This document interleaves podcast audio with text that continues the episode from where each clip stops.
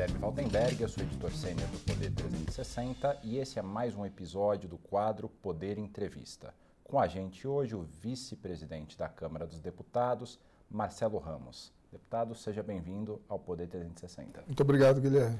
Recentemente o senhor disse que a Câmara não vai ter paciência com o novo ministro da Saúde, Marcelo Queiroga. O que, que o senhor quis dizer com isso? Um país que tem quase 300 mil mortos, que está alcançando a marca de 3 mil mortos por dia, não pode ter paciência com o ministro da Saúde. O ministro da Saúde precisa dar respostas rápidas, efetivas, não dá tempo dele aprender a ser ministro. Ele precisa reafirmar de pronto as medidas preventivas necessárias, que são paliativas, mas são necessárias, o uso da máscara, o isolamento social, mas ele precisa, acima de tudo, já no primeiro dia de mandato, assumir compromissos em relação à vacinação. Apresentar um plano com metas, quantitativos, prazos e estratégia de distribuição para os estados. Não existe um remédio para a pandemia e um remédio para a economia. O remédio para a pandemia e para a economia é o mesmo, vacina. Mas nesse contexto que todos os países do mundo estão correndo atrás das vacinas, o Brasil já chegou atrasado, um novo ministro consegue remediar os problemas do outro ministro? Acho que o grande problema gerado pelo ministro Pazuello foi a quebra de confiança. Se você disser que não tem jeito, que não tem vacina para vender, que ela só vai chegar daqui a três meses, mas ela chegar na data que você determinar, você cria uma relação de confiança com o parlamento e com o povo brasileiro. E foi essa relação de confiança que o ministro Pazuello perdeu, porque estabeleceu prazos que não se cumpriram, prometeu vacinas que não existiam, foi na Índia e prometeu vacina da Índia e não trouxe nada.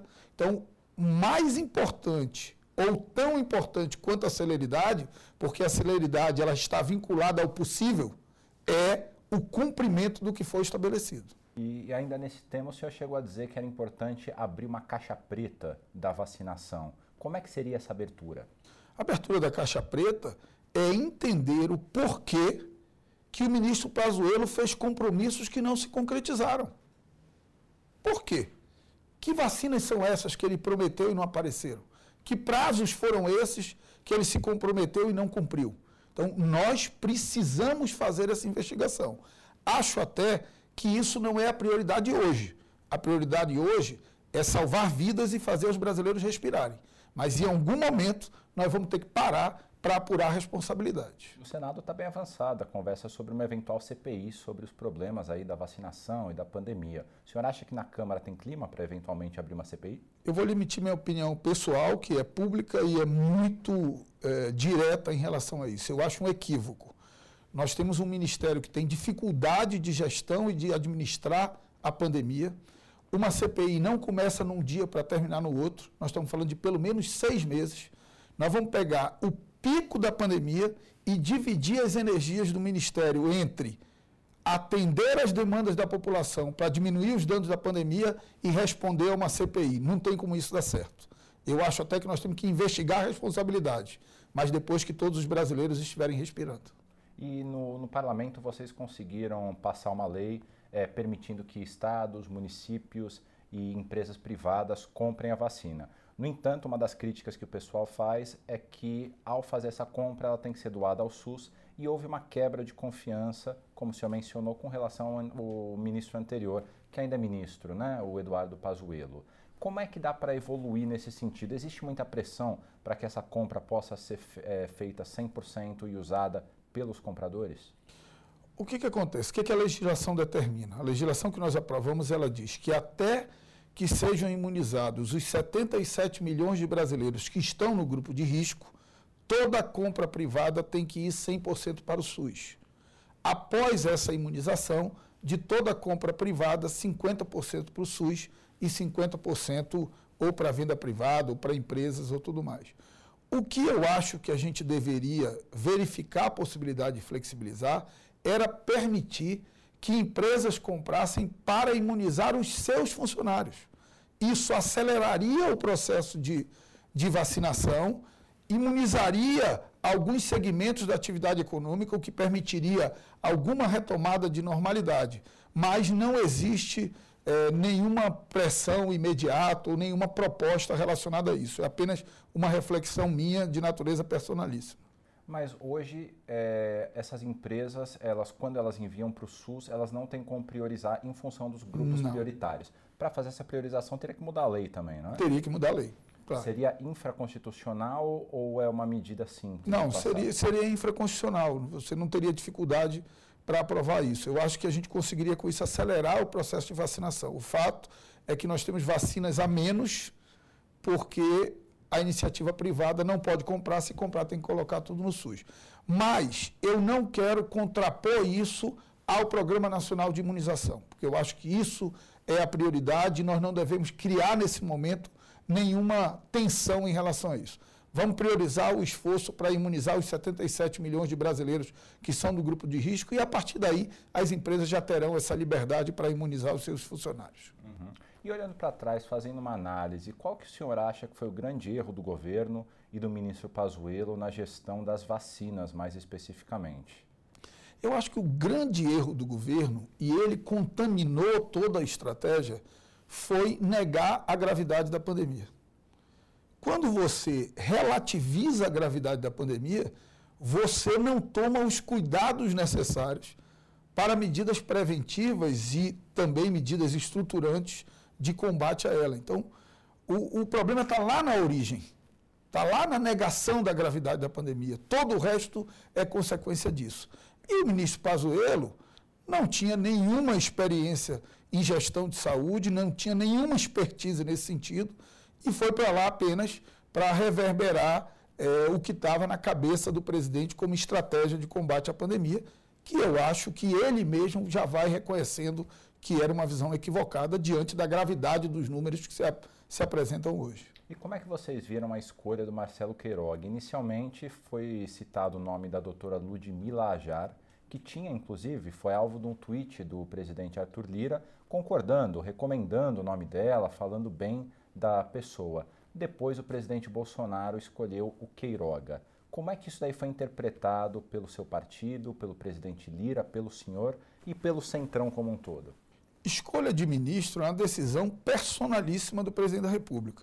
Acho que nem partido, nem deputado pode querer nomear ministro. Isso é uma decisão do presidente. O presidente foi eleito e é dele a legitimidade. Até porque os bônus e os ônus dos acertos e erros do ministro vão para a conta do presidente. Ninguém elege ministro. As pessoas elegem o presidente da República.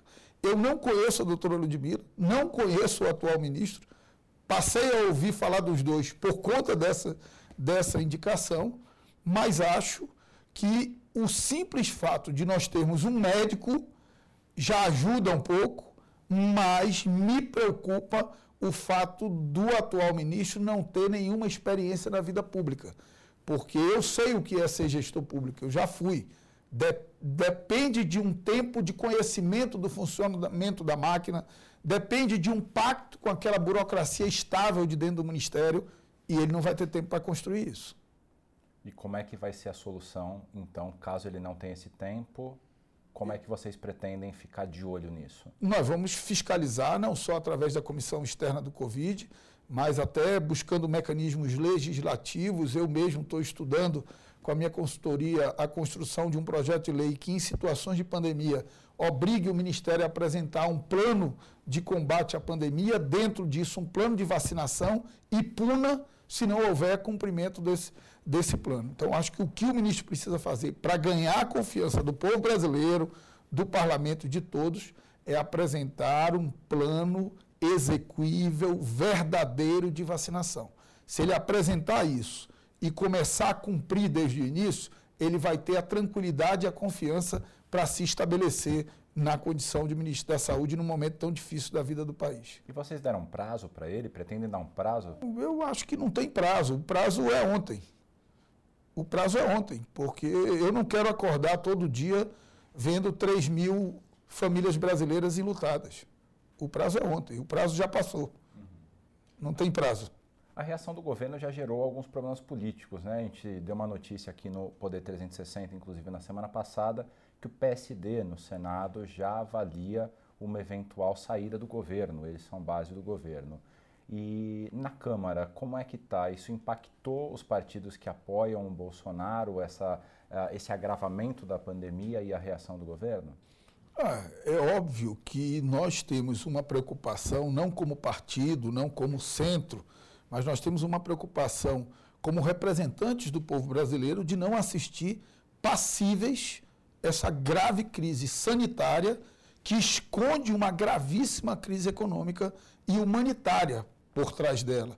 Eu vou lá no Amazonas e as pessoas me pediam oxigênio. Agora normalizou o oxigênio, eles me pedem cesta básica. Eu vou lá no Amazonas, tem uma quantidade de pessoas pedindo nos semáforos que não existia. Os shoppings reabriram e tem gente pedindo dentro de shopping. Então tem por trás, e nós vamos ter que cuidar disso, uma tragédia de natureza social e humanitária e humanitária também. Os nossos partidos, eles dão sustentação ao país. Você nunca viu uma manifestação sequer desse grupo político de centro apoiando falas que estimulavam aglomeração, que relativizavam o uso da máscara ou que diziam que quem se vacinasse podia virar jacaré. Nunca teve apoiamento a isso. Agora, as pautas importantes para o país, as reformas que o país precisa para voltar a crescer, nisso o presidente Bolsonaro terá todo o apoio dos nossos partidos. É porque ele começou a perder o apoio de alguns grupos que eram importantes, que foram importantes na eleição dele. Eu cito aqui alguns exemplos. Ontem, aqui em Brasília, teve manifestação dos policiais civis e policiais federais contra o governo, chamando Bolsonaro de traidor e pedindo para serem incluídos, subirem na lista de prioridades de vacinação. Paralelamente, uma série de partidos continuam, é, continuam não, subiram o tom também nas cobranças do governo. Só os militares que até o momento ainda não fizeram uma manifestação muito forte com relação ao governo. É, como é que o senhor avalia essa perda de apoio? O Bolsonaro pode radicalizar um pouco mais? Como é que o senhor interpreta? Eu acho que primeiro é importante entender é, que os militares também nunca avalizaram esse discurso de não usar máscara, de aglomerar, de, de relativizar a vacina. Você nunca teve os militares da ativa avalizando esse tipo, esse tipo de atitude. Eu acho que Pazuello, que é um militar da ativa, que foi quem comandou Mas estava fora, né? Mas estava afastado. Pelo contrário, todas as manifestações oficiais das Forças Armadas da ativa foram no sentido do uso da máscara, do isolamento social, foram no sentido da orientação da OMS. Então, acho que os militares têm hoje muita consciência do papel institucional e constitucional deles pelo menos os da ativa. Nós temos uma turma aí que está com a cabeça ainda em 64 e não percebe que não, sou, não foi só o Brasil que mudou, o mundo mudou. O mundo não tem mais ambiente para tolerar um golpe ou qualquer saída fora da democracia. O Brasil de 64 era um Brasil em que boa parte da população brasileira apoiava aquela movimentação, a maior parte da imprensa apoiava, com medo do comunismo. A OAB, num primeiro momento, apoiava, a CNBB apoiava, o mundo amparava ditaduras e, acima de tudo, o Brasil não era tão dependente da exportação de commodities. Você imagina o Brasil com um rompimento institucional e um bloqueio econômico eh, da Europa, por exemplo, ou dos Estados Unidos, que teria imediatamente. Isso seria um caos do ponto de vista econômico. Então, não vejo um ambiente para isso. Acho que há um grupo ligado ao presidente Bolsonaro, né, é, da base dele, mais radicalizado, né, um grupo que do nada saiu das trevas, né, menos comprometido com os valores democráticos, menos comprometidos com as liberdades individuais, com os direitos humanos, mas não consigo ver nenhuma possibilidade do Brasil ter um, uma ruptura institucional. Eu acho que nós vamos ter eleição em 2022 e o povo vai fazer o seu balanço dos acertos e erros do atual presidente e decidir se ele continua ou se troca. Os policiais não militares, eles dizem que houve uma priorização dos grupos militares e por isso eles também expressam uma certa revolta, porque eles dizem que o presidente foi eleito com a bandeira da segurança pública e uma vez no poder, ele teria deixado essas outras forças não militares de lado. O senhor vê respaldo nisso? Eu acho que não dá para negar que dentro das forças policiais militares é, há um movimento muito forte, um movimento bolsonarista muito forte. E nós temos um fenômeno nas polícias militares do Brasil inteiro, que é meio de uma quebra de hierarquia. Está muito frágil a relação de hierarquia dentro das polícias. A política contaminou muito as polícias, é, Brasil afora. Isso não é um fenômeno de um Estado ou, ou de outro. Mas eu repito, eu acho que o Brasil tem maturidade institucional, política, democrática para enfrentar essas crises sem rompimento eh, democrático, sem rompimento institucional. Uhum. É, indo agora para as reformas, né, saindo um pouco da saúde e voltando para esse tema que o senhor mencionou no começo. Qual é a prioridade agora? É, havia uma expectativa de nessa semana ser divulgado o relatório da reforma tributária pelo, pelo deputado Agnaldo Ribeiro, mas até o momento ainda não foi. Qual é a prioridade da atual gestão da mesa? Olha, a nossa prioridade ela foi manifesta desde o período de campanha. A PEC emergencial, que era urgente e necessária para criar um ambiente fiscal que desse segurança para a concessão do auxílio emergencial, sem ter um descontrole do dólar, da inflação, sem ter um descontrole das contas públicas. Então, a PEC emergencial era a nossa prioridade zero, porque ela permite um ambiente fiscal para a concessão do auxílio, primeiro isso. Nós precisamos aprovar o orçamento, espero que aprovemos na semana que vem na comissão e na semana seguinte em plenário. Não dá para o Brasil entrar o mês de abril sem ter um orçamento, com o governo governando apenas com duodécimos e só podendo fazer de, despesas obrigatórias. Ato contínuo, a reforma administrativa deu passos importantes. Tem o relator agora, que na CCJ, que é o deputado Darcy de Matos, já tem o presidente e o relator da comissão especial deputado Fernando Monteiro e deputado Arthur Maia, respectivamente. Então, acho que é uma reforma que vai andar e que nós vamos entregar ao Brasil até o meio do ano, ainda que ela não tenha impacto fiscal imediato, mas ela aponta uma retomada do Brasil com uma pauta de responsabilidade fiscal. E aí aprovamos a autonomia do Banco Central, aprovamos a, a, a lei do gás, vamos agora tudo indica aprovar a privatização da Eletrobras. Eu acho que o modelo que foi encaminhado é um modelo interessante, que nem é privatização, é uma capitalização. O governo vai fazer um IPO de ações, lançar ações no mercado para reduzir a participação da União para 45%, criar uma golden share que dê segurança também de que nós não vamos ter problema no abastecimento do nosso, do nosso país. E acho que nessa modelagem é muito possível que a gente tenha o processo de capitalização da Eletrobras e para o segundo semestre a reforma tributária. Eu sou cético em relação à reforma tributária. Acho que primeiro ela tem um problema de procedimento. O deputado Agnaldo Ribeiro trabalhou todo o relatório, ele vai apresentar o relatório à comissão mista. Chegando na comissão mista, o relatório vai para o Senado ou para a Câmara. Isso é fundamental. Se... Não está definido ainda. Pelo que eu entendi, há um acordo entre o presidente Arthur Lira e o presidente Rodrigo Pacheco de que ele vá para o Senado mas não sei se isso contempla o deputado Aguinaldo, porque o trabalho dele vai ser todo entregue para iniciar a tramitação pelo Senado. O Senado não esconde de ninguém, tem mais simpatia pela PEC 110 do que pela PEC 45. Então, isso mudaria também o protagonismo das propostas, o fato de começar pelo Senado. Além do mais, tem dois fatores, um histórico e outro objetivo. O histórico é, é Toda vez que entrou uma reforma da Previdência no parlamento, saiu alguma coisa. Toda vez que entrou uma reforma tributária, nunca saiu nada. Desde a criação do ICMS nos anos 60, nunca mais teve nada de reforma tributária, né? salvo mudanças pontuais, cosméticas, mas de reforma, nada. Isso é a questão histórica. E a questão objetiva é que é muito difícil construir convergências setoriais e federativas num país de dimensões continentais com desigualdades regionais tão profundas. Alguém vai ter que perder. Setores vão perder, estados vão perder, municípios vão perder e a reação é sempre muito forte. Então fica muito difícil construir uma convergência mínima. Nós vamos nos esforçar muito em torno disso no segundo semestre, mas eu ainda não tenho segurança de que nós vamos conseguir e também falam bastante da reforma política.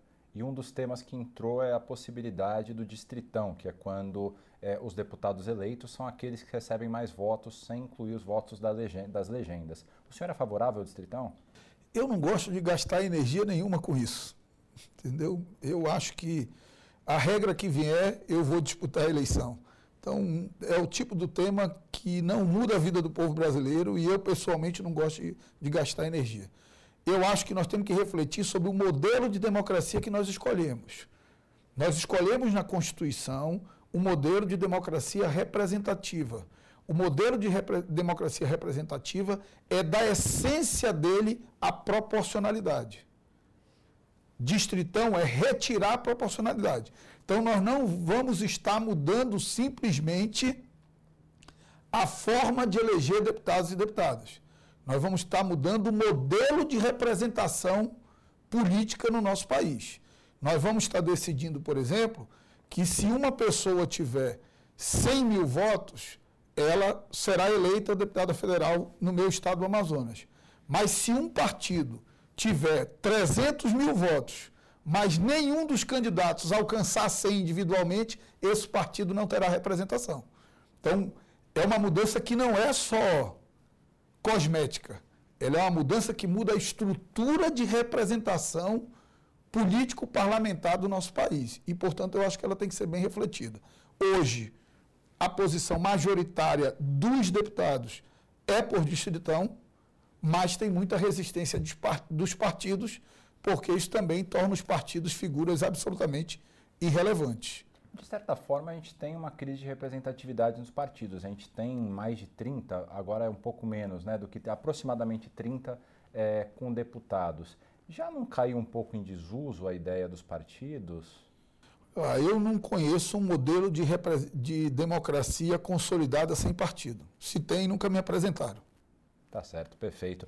Falando agora um pouco da volta do presidente Lula a, ao cenário político, é, ele deu uma bagunçada no que o governo esperava. Como é que o senhor avaliou é, esse retorno?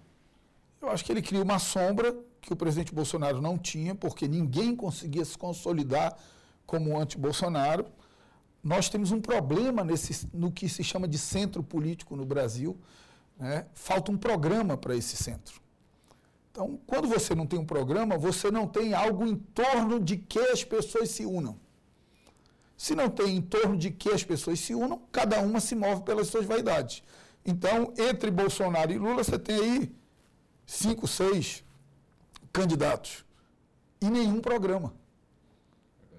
Se você olhar, certo ou errado, Bolsonaro representa um pensamento, um programa. Certo ou errado, o Lula representa um pensamento e um programa. E no meio disso não existe nada. Então, eu acho que esse centro político, independente do que ele vai fazer na eleição, ele teria uma grande responsabilidade no país, que era criar o que eu chamo de um programa de centro moderado, que é o que, que é ser de centro moderado na economia, o que, que é nas relações internacionais, na educação, na saúde, pelo menos nos macro temas. E aí você tem um conjunto estruturado que pode ser o polo aglutinador de figuras que estão aí se colocando como candidato a presidente. Se tiver capacidade de fazer isso, tem chance de unificar e talvez romper essa polarização. Se não tiver, cada um vai se mover pela sua vaidade e a eleição não sairá, não sairá da polarização entre Bolsonaro e Lula. E é uma coisa curiosa que no passado o PSDB representou um pouco esse pensamento, não é? Mas o partido entrou numa série de crises e hoje, por exemplo, eles têm dois pré-candidatos à presidência, o governador João Dória e o governador Eduardo Leite do Rio Grande do Sul. O senhor acha que algum desses dois tem a capacidade de fazer essa aglutinação do centro? Tenho respeito pelos dois, tenho um diálogo muito fraterno com o governador Dória. Acho que enfrentou bem essa questão da vacina. Na verdade, ele impulsionou o debate da vacina no país. Né? O governador Eduardo também tem se mostrado muito, muito capaz, né? mas nós, o PSDB ele é, é sintoma de uma patologia do sistema partidário brasileiro. O ministro Carlos Aires Brito, no julgamento da fidelidade partidária, ele deu um voto primoroso, em que ele dizia o seguinte: a fidelidade partidária precisa estar acompanhada de mecanismos de democracia intrapartidária. Qual é o problema? Você tem hoje parlamentares vinculados aos seus partidos, mas você não tem canais de diálogo intrapartidários. E isso é muito ruim. Isso fragiliza muito o sistema partidário brasileiro. Então, acho que esse é um outro desafio que a gente tem pela frente. A gente fica discutindo reforma política só como é que o deputado vai se eleger, porque, na verdade, no fundo, no fundo, é o que preocupa todo mundo, e a gente esquece que a gente precisa, as pessoas precisam se reconectar com partidos e com a política. Isso é um desafio que está nas nossas mãos. Nós precisamos quebrar os muros que foram construídos entre partidos e sociedade, entre o parlamento e a sociedade. Isso não é uma tarefa fácil. Eu mesmo não sei como fazê-lo. Eu experimento todo dia. Eu experimento fazer isso indo para o meu estado, distribuir eu mesmo meu panfleto no sinal. Eu experimento fazer isso na crise da pandemia, ir para dentro dos hospitais, ir para a porta de hospital, ver o que as pessoas estão passando. Eu acho que a política precisa experimentar mais essa reconexão com o dia a dia da população. A gente está muito distante disso e as pessoas já não se enxergam nos partidos, nem nos políticos, e por isso tanto descrédito do Congresso Nacional do Parlamento Brasileiro. E o que levou a isso? O senhor, por exemplo, tem origem na, na militância estudantil. O senhor começou na esquerda e depois fez um movimento rumo ao centro. É, o que, que aconteceu no meio do caminho com o país para as pessoas não conseguirem mais ter conexão com partidos? Eu, eu gosto de construir uma imagem, né? Se você olhar em 2013, vamos pensar 2013. 2013 é como se ali, ao redor do Congresso Nacional, tivesse um muro enorme em que as pessoas não conseguiam enxergar o que estava acontecendo lá dentro. Quando as pessoas não conseguiam enxergar o que estava acontecendo lá dentro, quem estava do muro para dentro achava que podia tudo e não se importava com nada que acontecia lá fora, porque também não enxergava o que estava acontecendo lá fora. Sem perceber, essa multidão do lado de fora estava empurrando para derrubar o muro. E lá dentro estava como se nada tivesse acontecido. Até que explodiu 2013, que foram os muros derrubados. Só que os muros foram derrubados com sede de destruir tudo que estava dentro. E sem uma percepção de que não há saída para a democracia que não seja mais democracia. E não há saída para a política que não seja mais política. Então, acho que o nosso grande desafio é aprender com o que aconteceu em 2013, ser cada vez mais transparente, ser cada vez mais austero, ser cada vez mais conectado com as demandas do dia a dia da população. Tem um, um, uma receita, um modelo para isso? Não tem. Eu acho que tem muita gente construindo. Eu, eu tenho a alegria de conversar muito, de ser muito ouvido e de ouvir muito uma nova geração de políticos da Câmara dos Deputados que me inspiram. Rigoni, Tabata, Henrico, professor Israel, eh, Pedro Cunha Lima, gente brilhante, dedicada, ávida por servir ao país. Eu estou falando, estou me arrepiando, verdadeiramente, porque é gente que me inspira. E essa minha conexão com ele, a gente divide as nossas angústias. Um dia desse, a Tabata me dizia, pô, Marcelo, meu estado está sofrendo, eu não sei o que eu faço. Eu falei, cara, faz o que eu fiz. Vai para a porta de hospital, tenta arrecadar a cesta básica, vai entregar, visitando a casa das pessoas, vai sentir o sofrimento que as pessoas estão sentindo. Eu acho que a gente precisa disso, não perder a conexão com as pessoas que nós representamos. Esse é o grande desafio, na minha opinião, da vida pública hoje. Está tendo uma transição para isso. Quem não perceber vai ficar para trás. E está chegando agora é, ao fim aqui o nosso tempo de entrevista, mas dá tempo de mais uma pergunta. Eu queria ouvir do senhor, como vice-presidente da Câmara, o que, que a gente pode esperar da Câmara dos Deputados com relação à vacinação para os próximos dois meses? Muita cobrança, muita fiscalização do cumprimento de metas, do cumprimento de quantitativos e do cumprimento da estratégia de distribuição para estados e municípios. Nós seremos absolutamente vigilantes com isso. Até porque, se eu pudesse resumir o pensamento da Câmara em uma frase, eu diria que toda a Câmara está mobilizada para garantir ao povo brasileiro vacina no braço e comida no prato. Então, o Queiroga já chega com um pouco mais de pressão do que o Pazuello. Com bastante pressão. Tá com ótimo. bastante pressão. Com pouco tempo. Deputado, eu queria agradecer a sua entrevista e queria agradecer a você que acompanhou aqui a nossa conversa e te convidar para se inscrever no nosso canal, curtir esse vídeo e também ligar o sininho para que sempre que a gente tem um vídeo novo, você fique sabendo. Até a próxima.